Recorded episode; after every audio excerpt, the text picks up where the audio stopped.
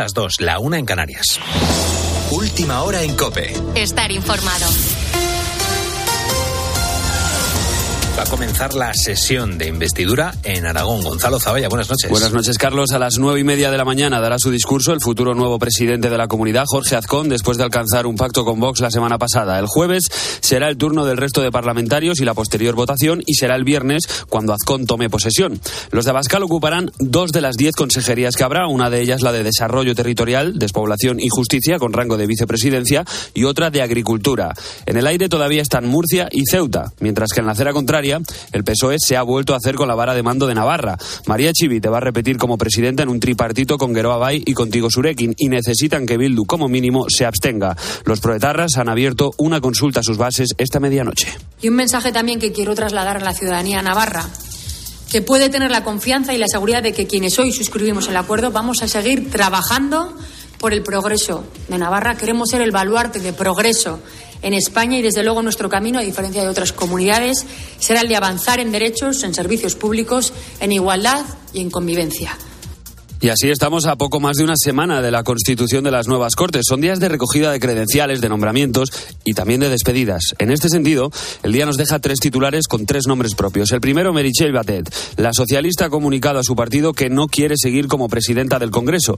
Veremos quién ocupa su lugar, pero casualidad o no, su renuncia coincide con el proceso de negociación del PSOE con los independentistas que quieren un puesto importante en esa mesa. El segundo, Iván Espinosa de los Monteros. El exparlamentario de Vox ha anunciado que deja la política se ha limitado a decir que se va por motivos familiares. Santiago Abascal tendrá ahora que mover ficha para sustituirle. Mis padres ya no son tan jóvenes, mis hijos aún no son tan mayores, y aunque actualmente están todos bien, he pasado en los últimos meses suficientes noches de hospital con ellos para meditar acerca del momento vital en el que me encuentro. Espinosa de los Monteros renuncia, dice, por motivos familiares y es cierto, tiene motivos, pero no vamos a entrar ahí. Aún así, por todos es sabido que él representaba la parte más liberal de Vox y había otra parte, la más conservadora, con la que no se llevaba bien. De hecho, estaba siendo relegado en los últimos meses. Y el tercer nombre propio, Marta Lois. Su nombre quizá no te suene de mucho, pero esta legislatura vas a oír mucho hablar de ella porque Yolanda Díaz la ha escogido como portavoz de Sumar en el Congreso. Diputada por A Coruña, es amiga personal de Díaz y una de sus más estrechas colaboradoras. Con la fuerza de ABC. Cope, estar informado. Por lo demás, en las últimas 24 horas hemos sumado tres nuevas mujeres víctimas de la violencia machista en España. Pablo Fernández, buenas noches. ¿Qué tal? Buenas noches, Gonzalo. En Tenerife, un hombre de 92 años está detenido por la muerte de su mujer de 91 que habría recibido un golpe en la cabeza. No había denuncias previas por malos tratos y ella no estaba incluida en el programa de protección de víctimas. En Pozo Blanco, en Córdoba, la Guardia Civil investiga la muerte de una mujer como presunto caso de violencia de género. Según los primeros indicios, el marido la mató con un arma blanca y seguidamente se quitó la vida. Una de sus hijas de tres años encontró los cuerpos y avisó a una vecina. La pareja estaba en trámites de separación y en Almería hoy ha habido minuto de silencio en memoria de la mujer degollada por su marido. Los hijos quedarán bajo la custodia de la Junta de Andalucía. Aranzazu Martín es la delegada del gobierno andaluz. La mujer, el matrimonio, pues tenían tres hijos de 10, 7 años y 6 meses y que en este caso y en este momento los tres niños se encuentran bajo la tutela de la Junta de Andalucía hasta que efectivamente pues se determine qué ocurrirá con ella finalmente. El acusado pasará en las próximas horas a disposición judicial. De confirmarse los casos de Pozo Blanco y Tenerife, serán 35 las mujeres asesinadas por violencia de género en 2023. Y seguimos en plena ola de calor. Han vuelto a subir las temperaturas un poco más y ojo que hoy prácticamente toda España va a estar en alerta roja. En algunos sitios se van a alcanzar hasta los 45 grados de temperatura y no solo en el sur, también en la mitad norte sufren estos días los estragos del calor. Tienes más información en cope.es y ahora sigues en la noche de Cope. Cope, estar informado.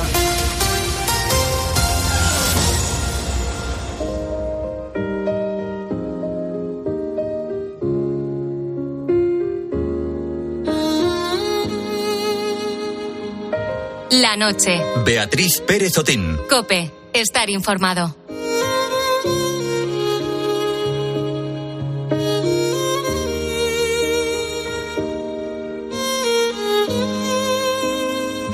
Ricky Rubio es uno de los mejores jugadores en la historia de la selección española de baloncesto. Estaba convocado para ser el base titular en el Mundial que comenzará en menos de tres semanas, el próximo 25 de agosto. Sin embargo, a través de sus redes sociales ha comunicado que no va a acudir a la cita. y no lo va a hacer por un problema muy claro, problemas de salud mental. En el mensaje que ha enviado el catalán a sus seguidores ha mencionado a la familia, tal y como se refieren a la selección desde hace años. Ricky Rubio es verdad que todo el mundo le conoce porque es un jugador de baloncesto de élite y lo ha sido durante muchísimos años, pero también es una persona. Entonces, igual que todos los demás, pues puede haber circunstancias de su vida personal, de su vida deportiva en los últimos años que le hayan llevado a tomar esta decisión, pero no tiene por qué haber sido un hecho concreto, sino que simplemente el cúmulo de circunstancias, sea, no sabemos cuáles eh, son los motivos exactos por los cuales ha decidido tomar esta decisión, pero puede que a lo largo de estos últimos meses haya habido una gota, un hecho que haya colmado el vaso.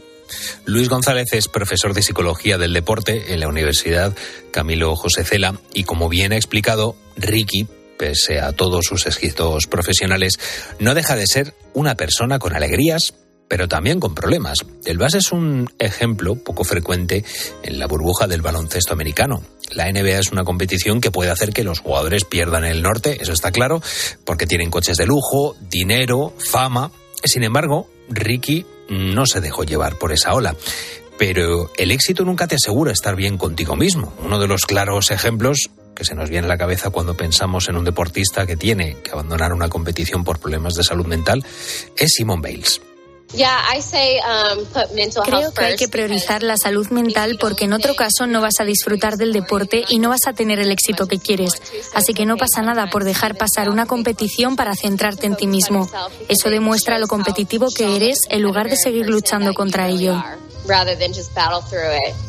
La gimnasta estadounidense era la clara favorita para los Juegos Olímpicos de Tokio en 2021.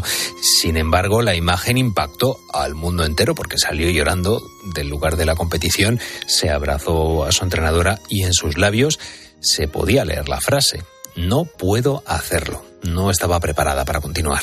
Hay muchísima presión en el deporte de élite porque lo que se valora son los resultados y los resultados mm, tenemos que aprender desde muy desde que somos muy jóvenes que son algo que no depende al 100% de nosotros. Y la presión viene por ahí. La presión viene cuando tú asumes una responsabilidad que no depende al 100% de ti. Ese exceso de responsabilidad le llevó a vivir una de las peores experiencias de su vida a nivel personal y a nivel profesional. Ha estado sin competir dos años, pero ha vuelto más fuerte que nunca. De hecho, ha ganado sin problema en una competición modesta, que es el Core Hydration Classic, en un suburbio a las afueras de Chicago. Pero más allá de que sea una competición menor, lo importante es que Simone Bales ha vuelto. Simone Biles es una absoluta referente en el mundo de la gimnasia y sobre todo en el deporte de élite. Entonces, por supuesto que su caso puede ayudar a otros deportistas a, a tomar esa decisión y a no sentirse mal por hacerlo, porque realmente lo que están haciendo es cuidar su bienestar personal y es eh, como dar un pasito para atrás mm, para poder coger impulso y avanzar con más fuerza. Ahora Ricky Rubio, con 32 años, se encuentra en el mismo lugar en el que se encontraba Simon Bales hace dos años.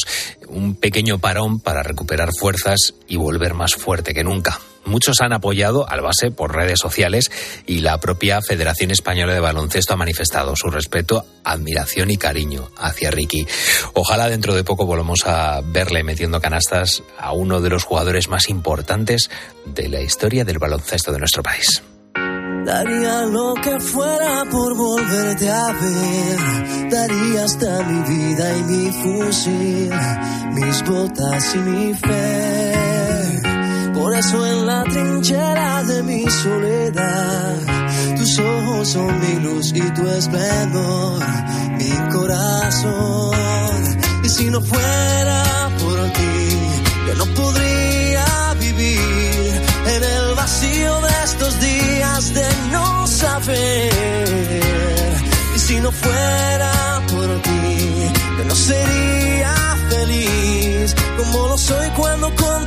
besos me veo partir.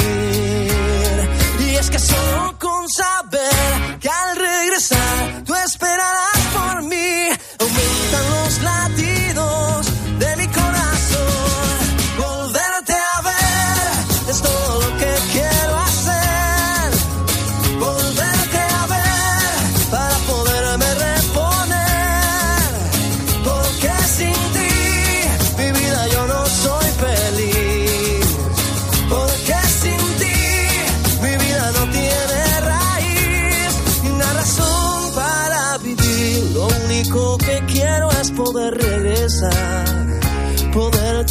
las balas esquivar y sobrevivir.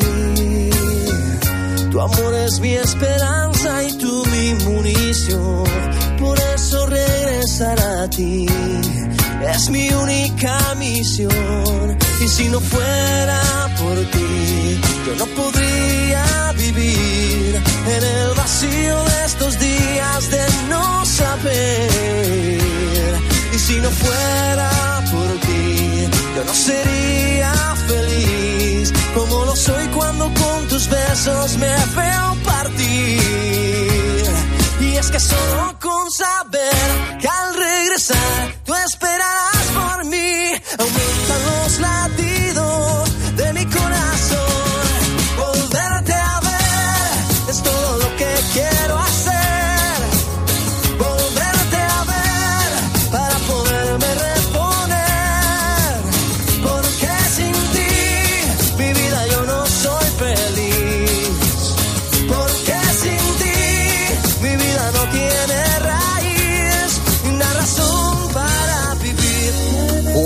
Esteban Aristizábal Vázquez nació el 9 de agosto de 1972. Esto significa que hoy Juanes cumple 51 años. El cantante de éxitos como pues La camisa negra, Adiós le pido o este Volverte a ver que estamos escuchando revolucionaron el pop latino y le convirtieron en una figura de referencia en la música de nuestro país. Pero ojo, porque Juanes empezó tocando en Equimosis, que es un grupo de rock pesado de Colombia, lo que le supuso muchas críticas por cambiar su estilo a uno mucho más suave al que tenía acostumbrados a sus seguidores. Bueno, independientemente de los fans, que ya sabemos cómo somos, pues a Juanes le avalan los premios eh, porque ha conseguido 26 Grammys latinos y ha vendido más de 16 millones de álbumes. Todo un logro. Felicidades a Juanes. Seguimos en directo en la noche de Cope, 2 y 12 de la madrugada.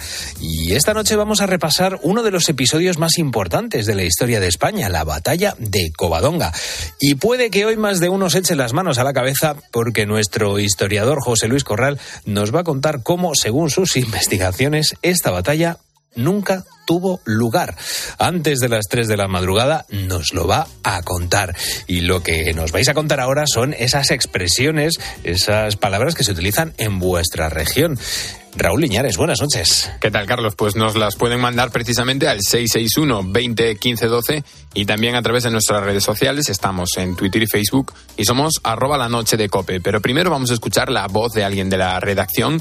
Hoy vamos a escuchar la de José Nieto, que bueno, es el hombre que replica todo lo que decimos en este programa en la web de cope.es. Sí, eso es. Así que nada, este hombrecillo es de Zamora y esta es su palabra favorita. Buenas noches, búhos. Pues a mí hay una palabra que me vuelve loco de donde yo soy, que es de Zamora, y es la palabra cuzo, que no hay palabra más concreta y que describa más cosas, que es que alguien se meta en todos los asuntos de cualquier persona. Cuzo, es que es magnífica. Un cotilla de Un toda la cotilla, vida. sí, un un- cotilla de toda la vida, pues eso es un cuzo en Zamora. Me tomen todo, también es una palabra que va... Suena bien, me tomen todo. ¿eh? Pero que- queda, queda más bonita cuzo. Suena muy bien, cuzo. Suena, suena bien, buzo, cuzo. suena buzo porque buzo se sumerge en las profundidades y los y el otro en la vida de los demás. pueden ir por ahí los tiros. Pueden ir por ahí los tiros, eh, cuidado. Y ahora, pues nada, vamos a abrir ya el turno de los oyentes y vamos a escuchar a Sito de Lorca. Mira. Hacho pijo, que es que iba yo todo perifollado y enmayado de hambre. A ver si cenaba en el bar que hay ahí en el pico esquina.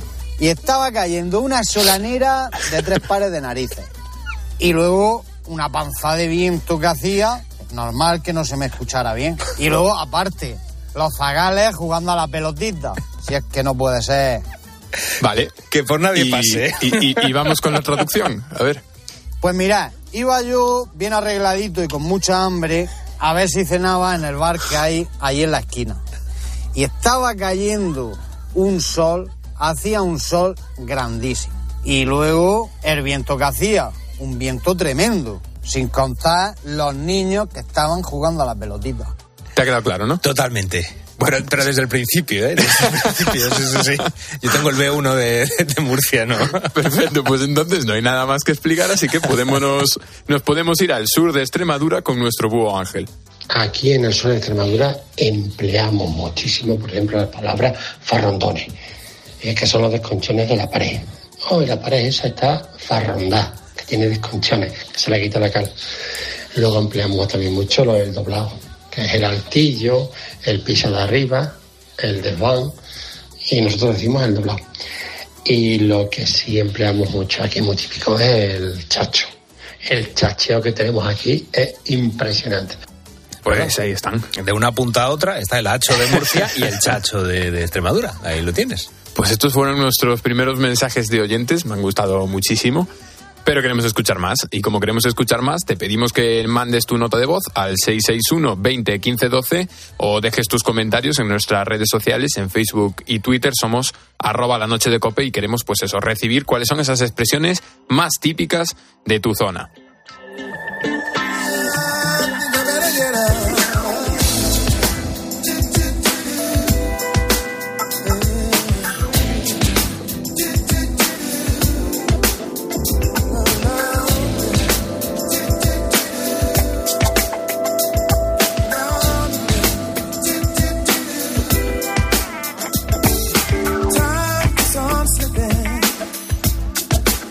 into the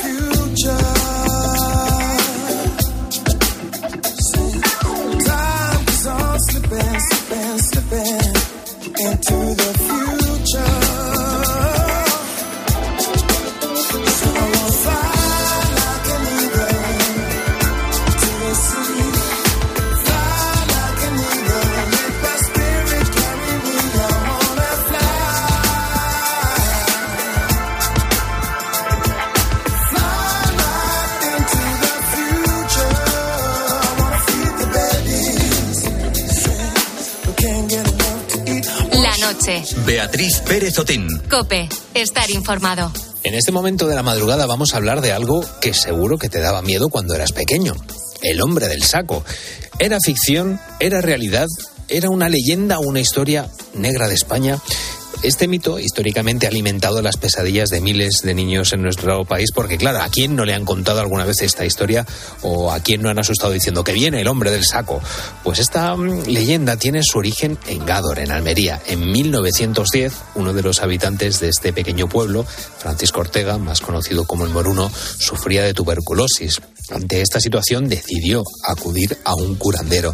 El brujo, tras revisarlo, le dio una solución pues de lo más desagradable, porque le dijo que tenía que extirpar las tripas a un niño recién asesinado, beber su sangre y cubrir su propio pecho con ellas.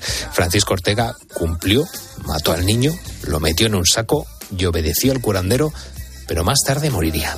¿Ves ese chalet abandonado de ahí? Esa es la guarida del hombre del saco. ¿Quién hay ahí? El hombre del saco es el nuevo largometraje de Ángel Gómez que llega a los cines este agosto. Es una aventura juvenil ambientada en este pueblo almeriense para grandes y pequeños que combina tensión, intriga y amistad y por supuesto terror con sorpresas para descubrir los secretos de una leyenda tan fascinante. Ya está con nosotros en la noche de cope Ángel Gómez. Bienvenido, muy buenas madrugadas Ángel, ¿qué tal estás? Muy buenas, muy bien, la verdad, muchas gracias. Bueno, eh, ¿de dónde surge esta historia? Yo no sé si a ti te aterrorizaron cuando eras pequeño y te metieron miedo con el hombre del saco y esto es algo así como una especie de venganza, pero me gustaría saber por qué, eh, hombre, porque la historia es muy pero que muy llamativa. ¿De dónde te viene este, este impulso para hacer esta, esta película? No, bueno, al final eh, fue una, una cuestión unánime entre los productores, el guionista. Vimos que, que teníamos un, un gran filón ahí que inexplicablemente nunca antes se había, se había explorado, que es el hecho de trasladar a la pantalla un mito, eh, a pesar de ser nuestro, eh, internacional, por otro lado, conocido por todos, eh, que ha trascendido las fronteras de nuestro país, que ha generado pues durante muchísimos, muchísimas décadas pues es un imaginario colectivo en el que todos hemos tenido en nuestra conciencia alguna vez este ser, pero nunca lo habíamos visto, nunca se había materializado en imágenes, ni lo habíamos visto físicamente, ni habíamos visto cómo luce, ni cómo actúa, entonces era como muy inexplicable para nosotros el hecho de que nunca antes se hubiera llegado a, a la batalla, a este ser mitológico. Sin embargo, en otras culturas y en otros folclores sí que se han explotado cinematográficamente las leyendas populares. Claro, yo no sé si al no haber referentes, eh, esto supone un reto muy, muy grande o también tener esa libertad de decir, oye, no tenemos esa, esa constancia, no sabemos qué cara tenía, no sabemos cómo era, vamos a interpretarlo, vamos a crear nosotros ese hombre del saco. No sé si ya te digo, ¿es un reto o has tenido mucha, mucha libertad a la hora de decidir? No, es, el, para mí es el reto, o sea, es, eh, para mí era el motivo clave por el cual eh, me embarqué en esto. Eh, figúrate lo tentador que es, dentro del género de terror también, que, que todo está siempre más trillado, más reutilizado, de repente ver la posibilidad de eh, crear algo de la nada, pero a su vez internacionalmente conocido. Es decir, había un contraste muy, muy curioso. Pero bueno, cuando creas un guion desde cero, es un guion desde cero. Tienes que explicar al público de qué va esto, quién es este monstruo, cuál es su mitología, pero muy pocas veces te enfrentas a la posibilidad de tratar un nombre propio que tantísimos millones de personas conocen, pero que sin embargo lo vas a bautizar eh, visualmente, por así decirlo. Era, era muy retador y para mí muy atractiva esa, esa posibilidad. Hablabas, Ángel, de, bueno, de, del el guion trillado en el, en el cine de terror y hacer un guion desde cero. Claro, es que hacer un guion en general no es nada sencillo tiene su proceso, yo creo que también tendrá pues su ingeniería y te quiero preguntar precisamente eso, ¿cómo es el proceso de elaborar una película de terror? Porque yo me imagino mm, que tenéis una pizarra en la que vais enumerando los sustos, las tramas que, que puede haber. Yo no sé si se planifica absolutamente todo eso, si en el guion también se va dejando eh, paso a la improvisación, si luego pueden abrirse tramas. ¿Cómo se elabora un guion de una película de terror? No, todo muy atado. O sea, de cualquier tipo de película, lo normal es que todo esté muy atado. Pero sí que es cierto que en mi caso particular, efectivamente, yo aparte de construir la estructura base, que siempre me gusta, pues a pesar de ser una película de terror, primero contar una historia, más allá del género que sea, es decir, de qué van esta, de qué va a ir la trama principal, cuáles son los acontecimientos dramáticos a los que se enfrentan el personaje, eh, cuál es el desarrollo y la evolución, todo eso tiene que estar muy anclado para que luego, cuando llega el terror, todo esté sobre un cimiento que, que le dé solidez. Pero efectivamente, como te decía, en mi caso particular, luego sí que hago mi propio mapa de tramas de lo que va a ser la evolución del terror, donde vas eh, marcando el pulso, de repente no puedes dosificar, o sea, no puedes eh, sobresaturar una parte, tienes que dosificar, o por el contrario, o, o, por, o por, otro lado también puedes, o, trabajas desde lo que es la, la graduación de ese terror, ¿no? Lo vas, lo vas nivelando, vas creando con eso también un crescendo y, y, su propio desarrollo. A mí es que me gusta mucho, yo soy muy de...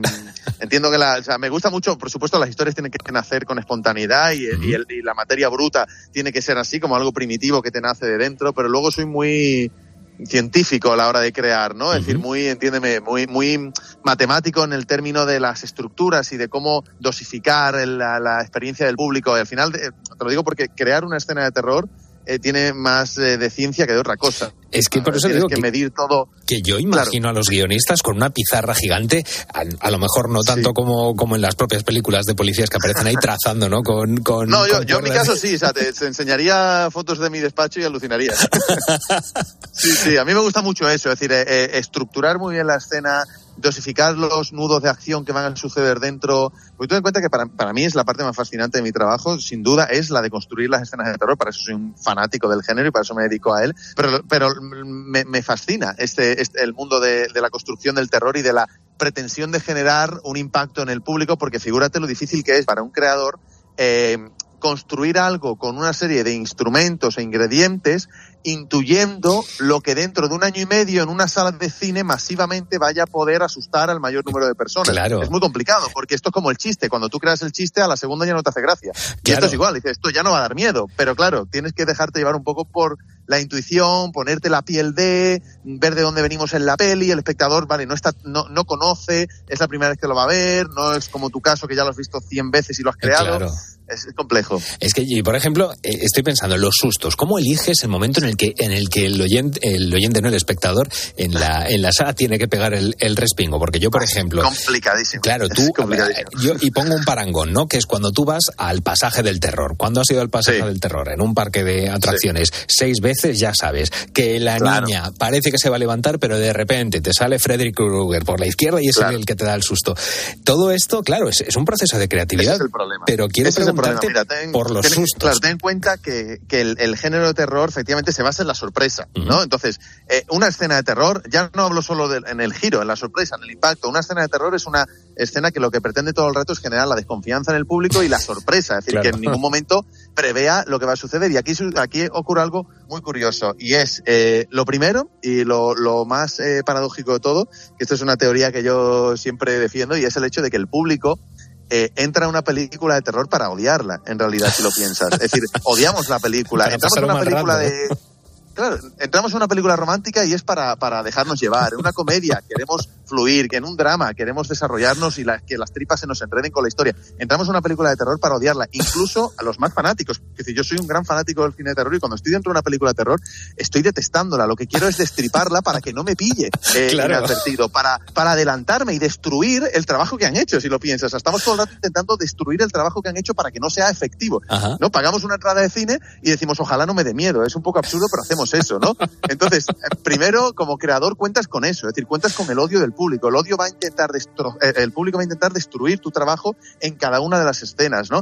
Ya no te cuento si tienes al típico graciosete en la sala que va a destriparla, que te diré que por experiencia yo tengo la teoría de que ese es el más asustado de la sala. Claro, el que claro. más gracias hace, claro, el que más quiere destripar y el que más está odiando la película en ese sentido es el más asustadizo. Pero por otro lado, también ten en cuenta que eh, las escenas de terror efectivamente juegan con el factor sorpresa y estamos con elementos limitados en ese sentido. Entonces, ¿qué es lo que sucede?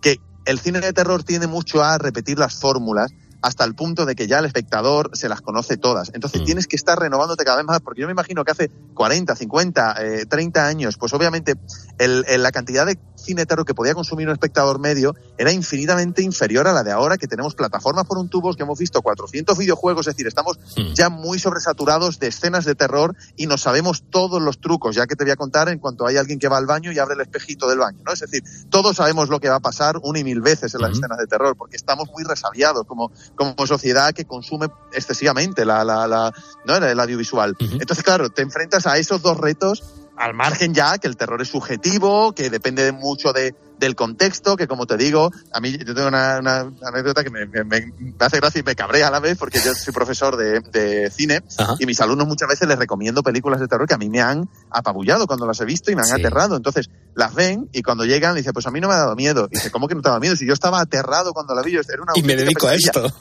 claro, y claro, ahí es donde le haces la pregunta de ¿dónde y cuándo la has visto? Y te dicen, en el metro esta mañana viniendo a clase, en el móvil. coming. Claro, entonces es que depende de tantos factores que hacen que algo que puede ser terrorífico y que tenga todo el mérito y todos los valores para ser terrorífico, lo puedes destruir tan fácil, es tan volátil. Claro, es, es, un trabajo complicadísimo y, y, yo ya te digo, desde que siempre me he dedicado al cine de terror, por supuesto, como cortometrajista, pero desde que profesionalmente me dedico al cine de terror, admiro y valoro mucho cualquier película de terror porque es tremendamente complejo que todo se pueda hundir en cualquier momento. Claro. Que tal experiencia de terror se, se diluya. Estamos hablando con Ángel Gómez, director de El hombre del saco.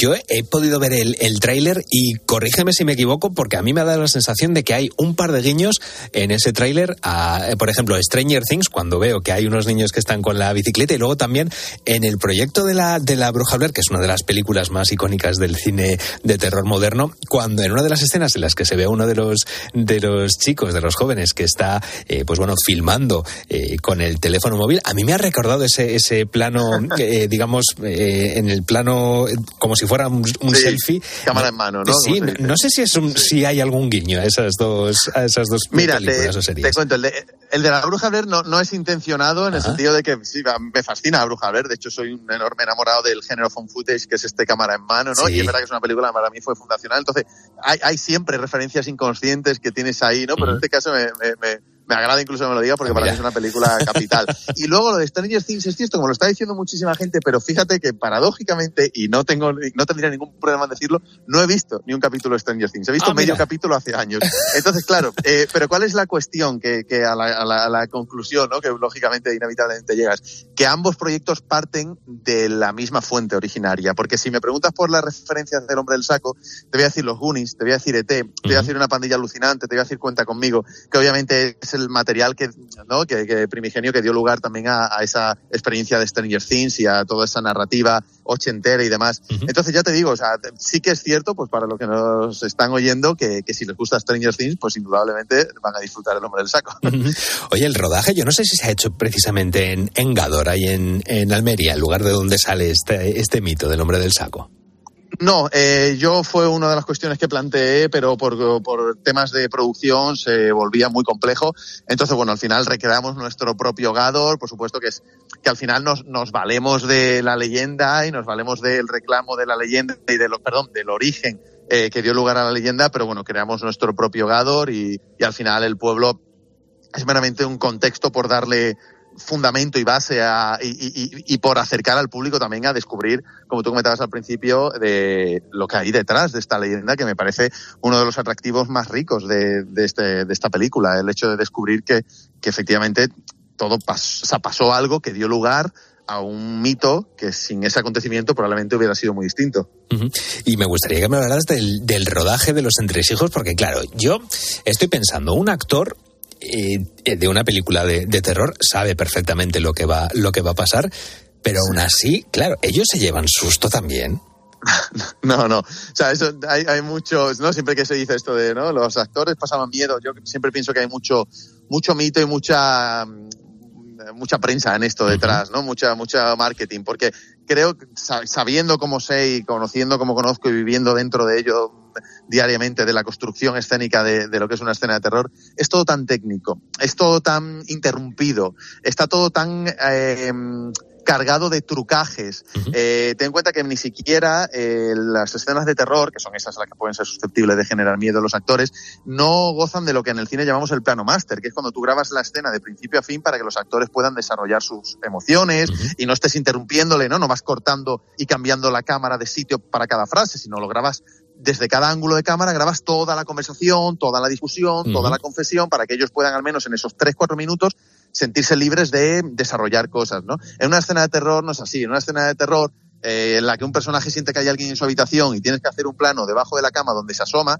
haces el inserto que dura 10 segundos, es decir, la acción que él interpreta dura 10 segundos, luego haces que abra el armario, un plano dentro del armario, eso dura otros 5 segundos, luego te vas a un escorzo donde se gira tenebroso y marca una mirada así misteriosa. A lo que voy es que es muy interrumpido y tiene como la, el, el, el componente del puzzle al final. Entonces, claro. claro, tienes un actor que estás todo el rato diciéndole acción, corten, cambiamos la cámara, acción, corten, cambiamos la cámara. Tienes un actor que en teoría en la escena está viendo un demonio terrorífico al final del pasillo, pero lo que tienes en el set es un actor que está mirando con, mmm, probablemente a la nada o con suerte a un auxiliar que le está haciendo de réplica de, de vista, eh, porque probablemente el actor o la actriz que va a hacer de demonio mientras está grabando ese plano de reacción terrorífica interpretativa uh -huh. se está maquillando. Entonces, claro. hay tantas cosas que hacen que una escena de terror sea tan difícil de experimentar esa emoción dentro de, del, del set que, que, bueno, pero por otro lado es muy divertido. Es decir, de hecho te diría que, que, que, es de lo más divertido que puedes rodar como actor, es una escena de terror, es súper lúdico, es un juego, al final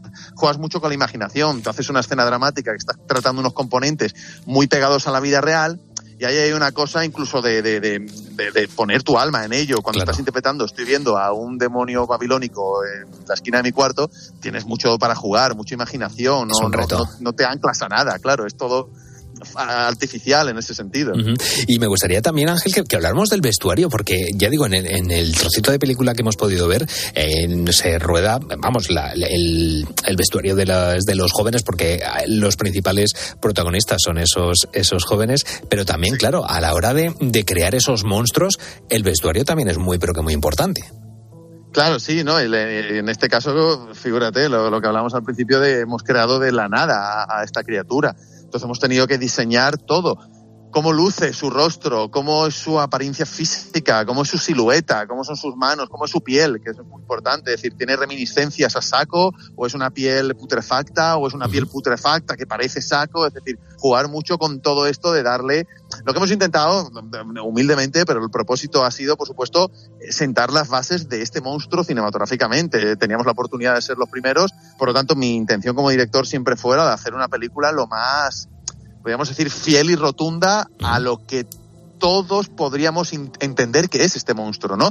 Recurriendo a los lugares comunes a los que esta leyenda siempre apela, eh, siendo esos escenarios típicos del miedo infantil porque al final el hombre del saco no deja de ser el monstruo de los niños sí. por excelencia. Ese primer monstruo que llega a la conciencia de los niños es el hombre del saco, es, son estos seres, el coco, el, ¿no? Es decir, este, este tipo de monstruos son los primeros que llegan a la conciencia de, mm. de los más pequeños. Entonces hemos intentado todo el rato como cumplir todo aquello que creíamos que debía presentar esta película para ser con todos los eh, atributos la película del hombre del saco. Estamos hablando de los de los miedos de los pequeños, pero bueno, de mayores también luego tenemos otros otros miedos. Yo no sé si, si eso también eh, influye mucho a la hora de hacer una, una película, es decir, el que la está haciendo es un es un adulto que en su momento ha sido un niño, pero claro, esa película también la va a ver un adulto. Yo no sé si esos esos miedos también están reflejados precisamente tanto para los pequeños como para los como para los adultos, como si fuera el miedo Pixar, ¿no? Que, que afecta a, jóvenes y adultos también.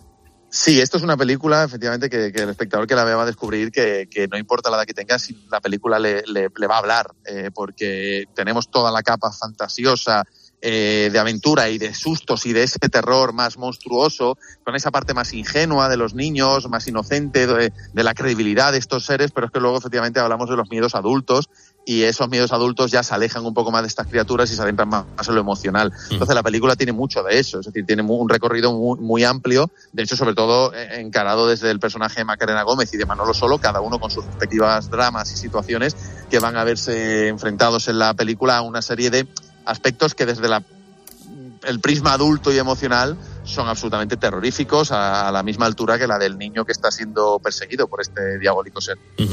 Pues esta madrugada hemos transitado por ese miedo que nos daba el hombre del, saco. Hemos estado hablando con Ángel Gómez, que ha tenido la gran responsabilidad de ponerle cara y de poner una trama precisamente a ese mito eh, en nuestro país que se ha extendido al extranjero, que es el hombre del saco. Ángel Gómez, mucho éxito con esta película y muchísimas gracias por contárnoslo en la noche de Cope. Muchísimas gracias. Gracias por todo.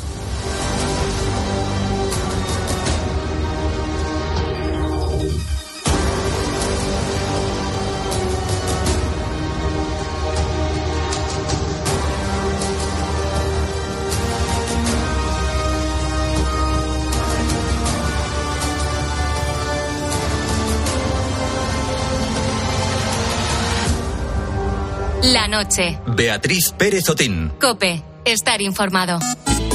Síguenos en Twitter en arroba cope y en facebook.com barra cope. ¿Recuerdas aquello de en verano nunca ocurre nada? Bueno, pues eso pasó a la historia. En la linterna seguimos al tanto de todo lo que pasa para que tengas toda la información. Ahora, y también en la nueva temporada a partir del 1 de septiembre. Este verano en la linterna seguimos pendientes de la última hora y explicándote las claves de lo que pasa. De lunes a viernes desde las 7 de la tarde, la linterna de Cope con Ángel Expósito te acompaña estés donde estés.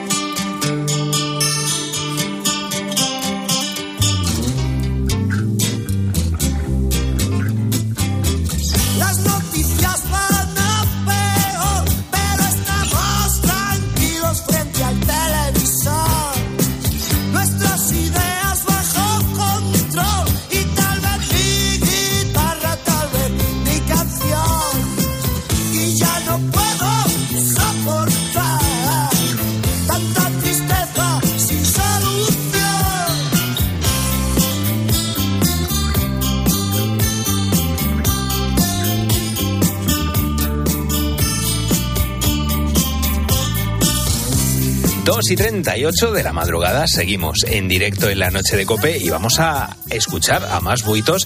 Vamos a recordar el tema por el que te estamos preguntando esta madrugada y ya de paso pues nos vamos de viaje por las diferentes provincias y comunidades que tenemos en España. Raúl Liñares. Eso es lo más guay, lo de irnos de viaje ir conociendo pues las diferentes expresiones y las diferentes palabras típicas de cada lugar de allá de donde son nuestros oyentes y nos las están mandando al 661 20 15 12 y también en redes sociales, en Twitter y Facebook, donde somos arroba la noche de cope. Miguel García vive en Peñíscola, es de origen navarro y una palabra que, que él dice que utilizan mucho allí en su pueblo es muete a los niños pequeños. Muete. A los niños pequeños. Eso es. Bueno. Pues ahí queda apuntada esa palabra. Gracias, Miguel, por mandárnosla. Y bueno, ahora sí que ya me sale la morriña, palabra típica. y nos vamos a Galicia. Escuchamos a Mincho en Vigo, a Cata en Allariz y a José en Santiago. Soy de Vigo y las palabras más utilizadas aquí son hicho y hicha. Entonces, podía poner una frase como: El otro día el hicho ese me dijo que venía más tarde. Pues que el otro día el tío ese me dijo que venía más tarde Esa hichiña juega bien al fútbol, ¿eh? Esa tía juega bien al fútbol. Pues yo como madrileño alaricano tengo muchas palabras. Como madrileño la de tronco.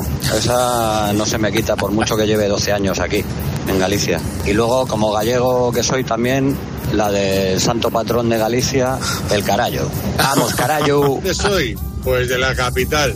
De la capital de Galicia, a mucha honra. Y que sí. Y las palabras que más típicas de allí, bicheleiro y carallo. Y ahí lo dejo. Y para traducir, que lo haga ahí mi paisano que está en las ondas y a ver si se entera o a ver si sabe, mejor dicho, de dónde viene lo de picheleiro. La de carallo no hace falta traducir. No, ahí, ahí estamos todos. Gallegos universales. Y la de Picheleiro lo hablábamos el otro día. No sé si te acuerdas. No me acuerdo. Pues lo, lo hablábamos el otro día, que es como se nos denomina a los santiagueses, sobre todo, bueno, a, a los aficionados eh, del compost en Ah. sí, pues son los picheleiros, la afición, que es porque en Santiago se hacían picheles antes. Es se verdad. hacían picheles, que bueno, para quien no lo sepa, pues son como unos vasos, vasos de vino, ¿vale? Pues eso eran los picheles, así que sí, sí que estoy enterado de, de qué eran, soy buen aficionado de- del equipo de la ciudad. Y ahora sí que vamos a las Islas Baleares y escuchamos a Carolina. Aquí estas últimas semanas lo que más se ha oído ha sido web comenam, que es un web, una especie de hola coloquial, comenam, ¿cómo estás? Y la contestación es tot se ferra, ya que gracias a la humedad bestial que tenemos, vas sudado y la ropa se te pega todo. Y entonces es todo se pega. Me encanta cómo suena este idioma, me encantaría hablarlo. te lo juro. El, el mallorquín, claro. Eh, bueno, el, el web, sí que yo recuerdo los vídeos de Miquel Montoro, el chico que se hizo famoso por las pilotes. Es verdad, sí, sí. El, eh, pues claro, eh, siempre en sus vídeos eh, empezaba web al principio, que es una manera muy, muy curiosa y muy No- bonita. No me acordaba yo de, de este chico, ¿eh? pilotes, Sí, sí, mira claro, que se claro. pusiera de moda, además. Eso es, Bueno, eso pues es. nada, eh, seguimos escuchando vuestras notas de voz que estáis mandando al 661 20 15 12 y también leemos vuestros comentarios en redes sociales. Estamos en Facebook y Twitter y somos arroba la noche de cope.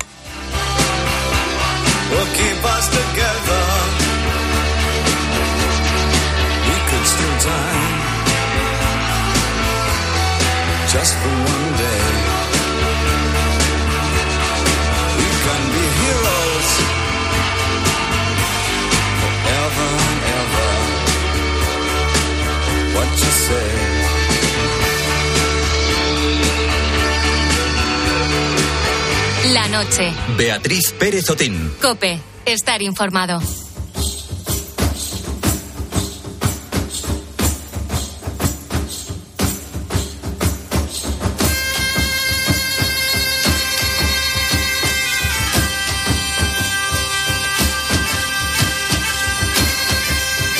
Estarás de acuerdo conmigo en que en historia las fechas son muy importantes a la hora de datar los hechos que han sucedido, pero ¿y si esos hechos no hubieran sucedido cuando los libros dicen que sucedieron?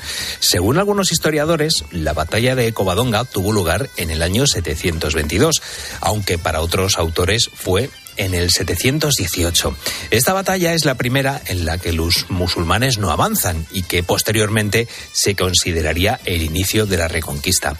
Años después de la invasión musulmana, el líder visigodo Pelayo se rebelaría al poder musulmán del gobernador Munuza y en las montañas asturianas se enfrentaría en una batalla. Como te digo, unos historiadores databan esa batalla en el 722, otros en el 718, pero ¿y si te dijera que esa batalla nunca ocurrió?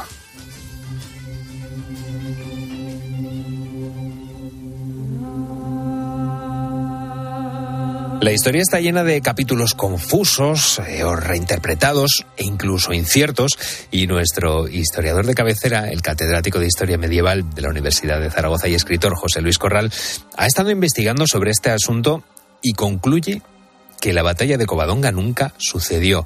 Ojo al programa que tenemos hoy, a la sección de historia con José Luis, porque más de un, más de un cimiento me da a mí que se va a remover.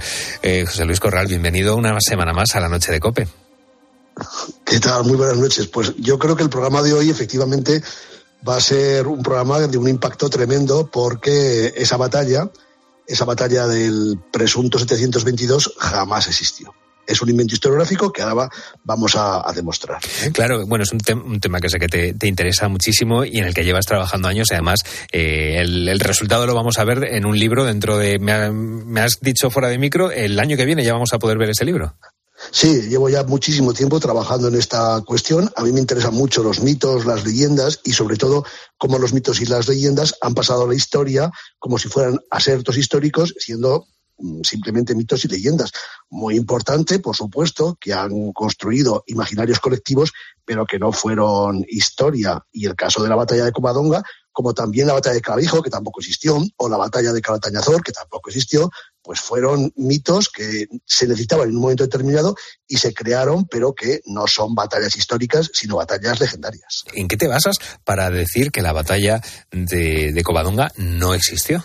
Pues en un análisis muy pormenorizado de las fuentes. Mira, la batalla de Covadonga, esas fechas que has dado, 722, 718, hay más, ¿eh? Hay historiadores que han 727, 729, 732, bueno, casi prácticamente todos los años en los cuales eh, eh, fue líder de los eh, caudillos de los Astures este personaje llamado Pelayo, que por cierto, en algunas fuentes aparece como si fuera un personaje visigodo, un miembro de la jerarquía militar visigoda, de los gardingos, de los caballeros visigodos que estaban junto a los reyes, pero en otras fuentes aparece como un líder astur. O sea que fíjate, hasta la figura de Pelayo es controvertida en cuanto a su origen, no en cuanto a su existencia.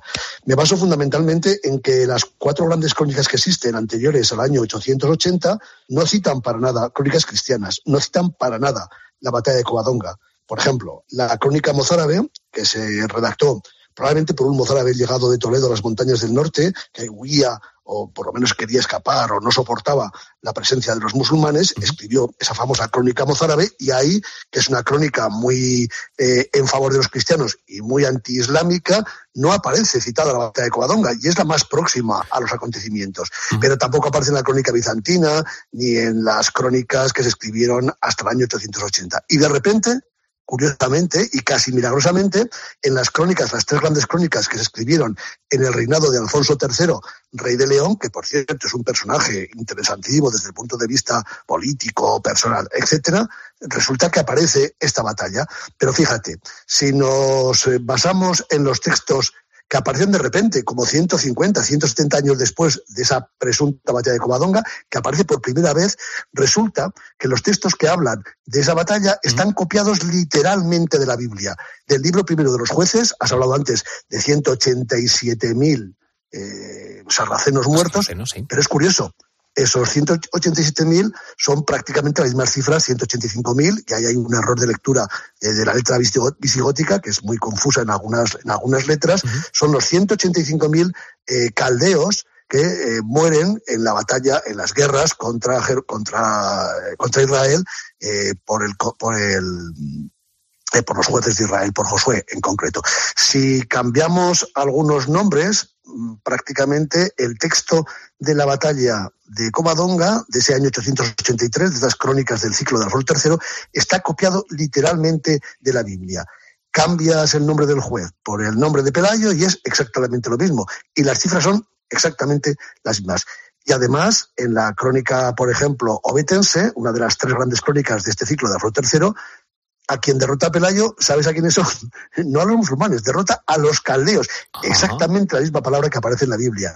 Y cuando, cuando se, se retiran unos de los que sobreviven, que luego son, son muertos, las montañas se derrumban, aplastan a los musulmanes que se retiran de la batalla. Bueno, pues está copiado tal cual del libro del Éxodo y el derrumbe de las montañas es exactamente el derrumbe de las paredes de agua del Mar Rojo en la retirada de los, eh, de los israelitas de Egipto y el ejército del faraón aplastado por las montañas, por las paredes de agua. Exactamente lo mismo. Necesitaba Alfonso III, por razones que explicaremos otro día, necesitaba un mito fundacional y ese mito lo buscó en la Biblia, lo encontró y lo aplicó a una batalla que nunca existió. Eh, claro, estamos hablando eh, de la figura de, Pelayo, que en este caso eh, no sé si está. claro, hay una notable fuente documental, pero yo no sé si, si esto va a hacer también que, pongamos en duda que fue el fundador del Reino de Asturias.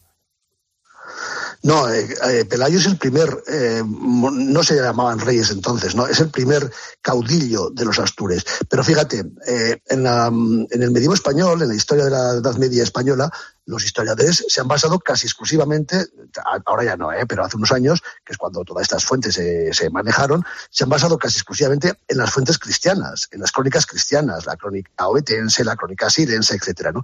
Pero estas crónicas son el 50% de la historia de España en la Alta Edad Media. El resto son las crónicas musulmanas. Hay más crónicas musulmanas de esta época que crónicas cristianas. Bueno, pues en las crónicas musulmanas, en ninguna de ellas, y hay más de 20, en ninguna de ellas se habla de una batalla en Covadonga. En ninguna. Todas hablan de que hay un asno, le llaman un asno salvaje, le llaman así peyorativamente, llamado Pelayo, Balai, dicen los textos árabes, dice que se refugió en las montañas. Dice, lo perseguimos, pero no lo pudimos encontrar y nos retiramos. Bueno, no hay ninguna batalla, no hay ningún, ningún enfrentamiento bélico eh, ni a favor ni en contra de los musulmanes en todas las crónicas eh, musulmanas. Y en las crónicas cristianas solamente aparece la batalla de Covadonga 150, 170 años después del el reinado de, Pelayo. Claro, mm, es evidentemente una construcción eh, historiográfica, pero basada en una leyenda. Y por cierto, no hay ningún texto anterior a ese año 883, año que podemos fijar la primera de las tres grandes crónicas del ciclo de Alfonso III, que hable de, este personaje como un rey de España en absoluto. No, España, ese concepto de España no existía. Porque mira, hay una cuestión muy importante. Hemos traducido directamente la palabra Hispania a España. Pero Hispania es el nombre que daban los romanos a la península ibérica. Pero es que en la Edad Media España sigue siendo la península ibérica, porque las Baleares no son España. Las Baleares, eh, el propio, eh, los reyes católicos, eh, cuando hacen sus inscripciones, dicen Hispaniarum rex, o reyes, reyes de, de, Hispania, et Balearunque, y de las Baleares. Están aparte, por tanto, Hispania es clarísimamente un concepto geográfico desde época romana. No es un concepto político. Esa mala traducción, esa mala interpretación ha confundido a tanta gente que decimos la España visigoda, que no existió evidentemente, cuando eh, realmente traducimos eh, esa Hispania o transcribimos esa Hispania como la España y aplicamos el concepto actual haciendo un presentismo, que es uno de los grandes errores que no puede caer nunca un historiador, haciendo presentismo, trasladamos el concepto moderno de la nación española a hace mil, mil doscientos años. Eso es un error realmente monumental. Claro, la batalla de Covadonga se había entendido como, como el inicio del proceso ¿no? de, la, de la reconquista históricamente, pero yo no sé si esa idea de, recuperar el reino godo y el concepto de reconquista son posteriores. ¿Cuándo surgen? Son, son posteriores. El neogoticismo aparece precisamente eh, con Alfonso II, unos 100 años después de la llegada de los musulmanes, 120 años después de la llegada de los musulmanes a la península ibérica, pero es la idea de que eh, hay una gente al sur que han ocupado el territorio, que han conquistado el reino de los godos, y nosotros, los reyes astures, queremos recuperar ese territorio. Pero nunca se habla de reconquista. ¿eh? La palabra reconquista no aparece hasta el siglo XIX. Eh, puedes buscar todas las crónicas cristianas o islámicas, me da igual, de esa época, y nunca, nunca, nunca aparece esa palabra de reconquistar. Hay, evidentemente, una idea de ganar a los musulmanes un territorio, pero no se puede reconquistar lo que antes no se había conquistado. Para reconquistar, ha habido que conquistarlo antes, y nadie conquistó un territorio antes, evidentemente, ¿no? Por tanto, el concepto de reconquista es un concepto eh, ahistórico, inventado, creado eh, por historiadores, pues sobre todo por Modesto de la Fuente, eh, a mediados del siglo XIX, en su historia de España, en varios volúmenes, escrita entre 1850 y 1866, que por cierto es la primera gran historia de España desde prácticamente el siglo XVI. Y para terminar, claro, nos, nos comentabas, José Luis, que, bueno, que esta, digamos, esta historia de la, de la eh, batalla de Covadonga se, se, crea como por encargo, por, como una especie de propaganda, ¿no? Para sustentar el reinado de, Alfonso III. Yo no sé si esto eh, ha sido habitual a lo largo de la historia, si hay más episodios importantes de, nuestra historia que hayan sido, vamos a poner, entre comillas, muchas, muchas, muchas comillas inventados, ¿no? Eh, con algún propósito bueno, de nuestra historia y de todas las historias del mundo. Eh, las naciones, en cuanto se consolidan, se construyen, necesitan un hecho fundacional muy importante. Francia la buscó, lo buscó en varios momentos, desde la conversión eh, de, Clodoveo o antes de Meroveo, un rey legendario de los, francos, al, al cristianismo, hasta la batalla de Poitiers del año 732, que vemos en los mapas como un acontecimiento muy importante, como el final de la expansión islámica en Europa, y no fue así. ¿eh? Los, los musulmanes mantuvieron, por ejemplo, una mezquita en Narbona hasta el año 756.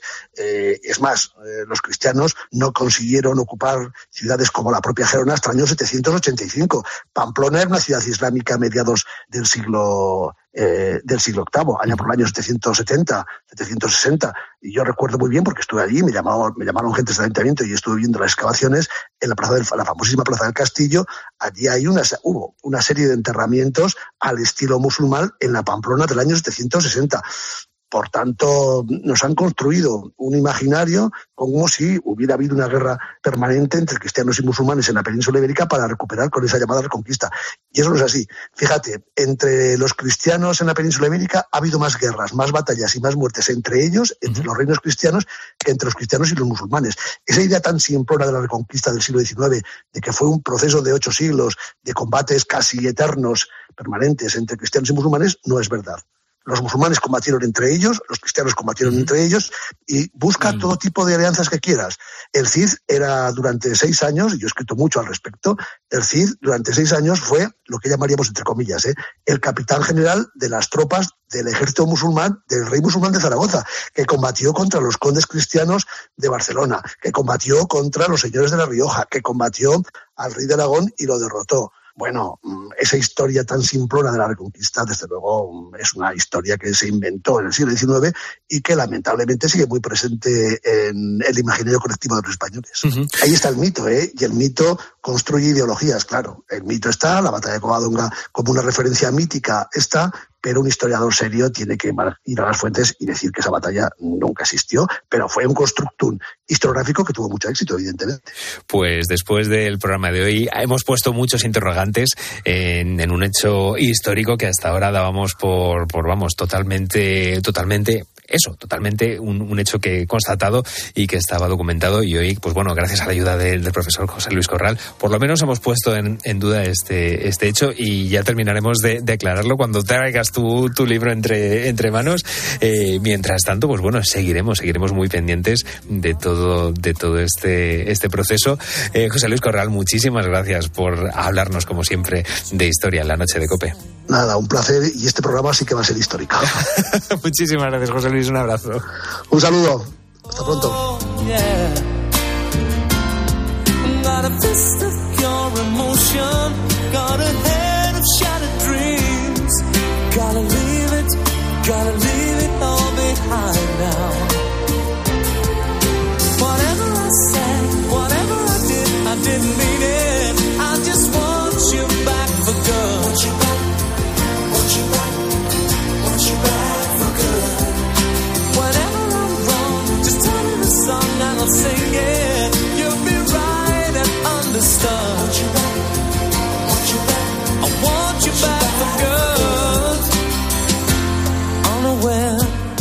Line.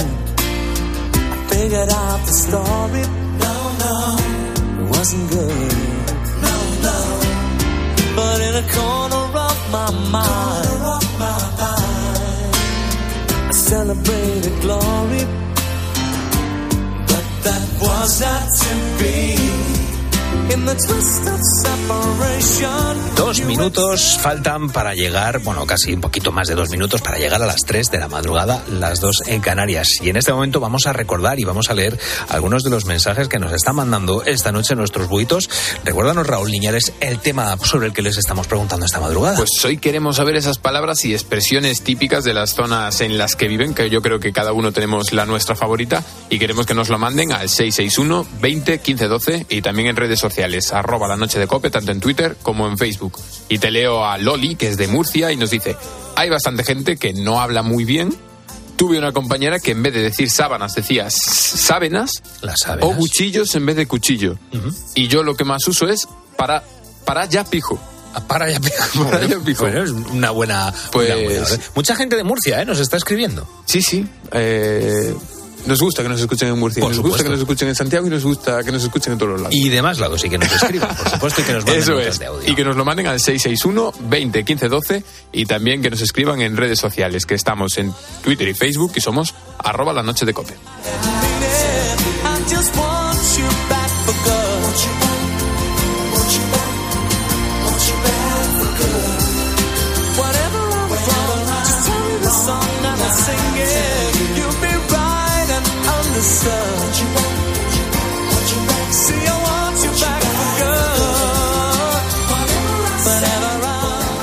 Testigos de la fe. La vivencia de los cristianos en COPE. Javier Ortega, delegado de Juventud en Granada. La gran mayoría son universitarios, de entre unos 18 y 25 años aproximadamente. Luego hay también un poquito más jóvenes, de entre 15 y 17, y luego ya los últimos, la, la cola grande, grande, así de más mayores, son, son los, más, los menos numerosos, pero son de unos 30, 35 años.